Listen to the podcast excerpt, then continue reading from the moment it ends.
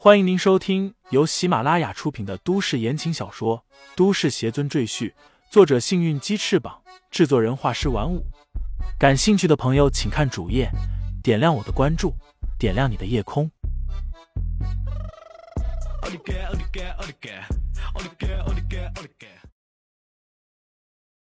第一百零四章连环禁制下，道不同不相为谋。汽车已经没有了。飞剑也无法搭载两个人，于是李承前便和王源步行向辽州方向前进。在救援现场，一对披着毯子的母子正抱在一起，瑟瑟发抖。母亲三十出头，容貌精致俏丽，男孩八岁，懂事可爱。姚长胜大步跑过来，一脸恭敬的对那对母子行礼，说道：“谭小姐，您和孩子没事吧？”女子抬起头，她还未从惊吓中缓过来，所以脸色不太好看。我们没事，谢谢你，姚大哥。姚长胜忙道：“您别和我客气，家主那边一直在打电话询问，他很担心您和孩子的安危啊。”谭小姐哼了一声，哀怨的说道：“他是关心他儿子吧？我这样的普通人哪里值得他关心？”姚长胜脸色尴尬。他只是一介莽夫，不善说辞，当下不知道该如何接话。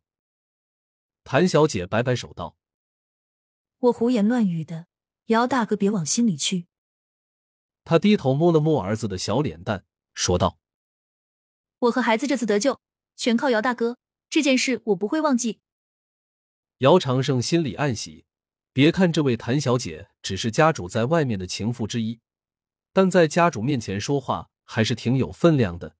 如果他肯为自己美言几句，那他的职位定能提升一大截。哦，对了，家主还让我给您带句话。姚长胜低声说道：“老夫人那边想让您带孩子速速回到秦家，他老人家想孙儿了。家主说，这是一个让您正大光明进入秦家的大好机会，希望您不要错过。”谭小姐面色平静，似乎并不感兴趣。她哼笑道：“当初把我们母子赶走的，不正是他老人家吗？现在又改主意，把我们母子当成什么了？我谭斌一个人也能带着孩子过得很好，没必要回去受气。”姚长胜为难道：“可是，家主他……”谭兵说道：“姚大哥，请你转告秦风，就说我还不想回去。”如果他确实想念我们母子，就亲自来找我。他顿了顿，又说道：“我和孩子会在我们第一次见面的地方等他。”是。姚长胜躬身应道。另一边，杨铁生正和属下通话。什么？没看见李大师？他想了想，又问道：“那魔物的尸体看见了吗？”相比较于李承前。杨铁生更关心那只名叫“鬼面鹅”的魔物。这次的事件已经引起了高层的关注，必须要及时上报，最好收集到足够的资料，以言下的力量研究应对的方案。如果这世界真要出大事的话，我们必须及早行动啊！孙教授的话在杨铁生的耳边回响，他认为老教授说的很对。不过。属下的回答却令杨铁生再次失望。魔物的尸体被烧毁了，谁干的？半晌之后，杨铁生挂断电话，脸色凝重，心里暗想：为什么李大师要走？他又为什么要烧毁怪物的尸体呢？一旁的申大师突然说话了：“杨总指挥，我有个建议，你们最好不要去找那位李大师。”更不要去招惹他。他深吸一口气，警告道：“他不是我们能够惹得起的人。”杨铁生看了看申大师，沉声道：“决定权不在我的手里，我会上报高层，由高层来决定。”李承前和王源体力虽然远超常人，但此处距离辽州统领市还有数百公里远，仅凭他们两人的双腿，怕是要走上一天一夜。于是，二人站在一条乡间公路旁拦顺风车。路上车流不少，但停下来的没几辆。这也不奇怪，谁知道你们是什么人？这年头劫车杀人的事没少发生，谁心里都得提防点。等了一个多小时，终于拦下了一辆运货的大货车，司机四十多岁，一脸大胡子，摇下车窗，盯着李承前和王源上下打量，问道：“想搭顺风车啊？”“是啊，师傅，帮帮忙，谢谢了。”王源陪着笑脸说道：“我这车是去辽州的，你想去哪啊？”大胡子点了一根烟，问道：“巧了，我们也是去辽州，正好顺路。”王源很高兴。李承前抬眼看了看那大胡子，又闭上眼睛继续养神。大胡子张开手说道：“五百块，愿意就上车，不行我就走了。”没问题。五百就五百。王源忙不迭的递上五百块钱，和李承前上了车。一路上，王源和这位大胡子司机聊得火热。大胡子说自己也是辽州统领人，为了生计跑长途货运。既然大家是老乡，那就不收钱了。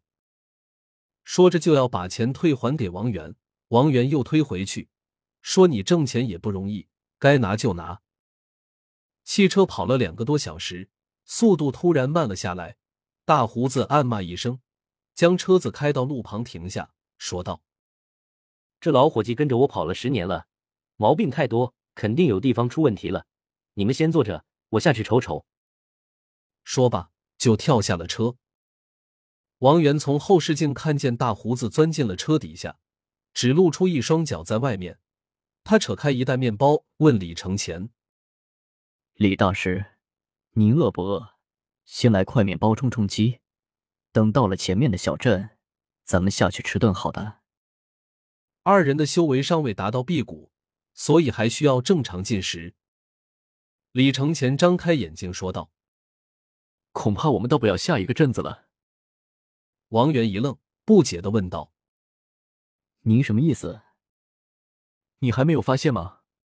这个大胡子其实并不是真正的司机。”李承前平静说道：“刚才大胡子的电话响了，可他过了一会儿才反应过来，而且他根本没接电话，只是看了一眼就挂断了。”王源不以为然的笑道：“李大师太谨慎了吧？有时候电话响了，我也反应不过来啊。但如果是你母亲给你打电话，你会直接挂断吗？”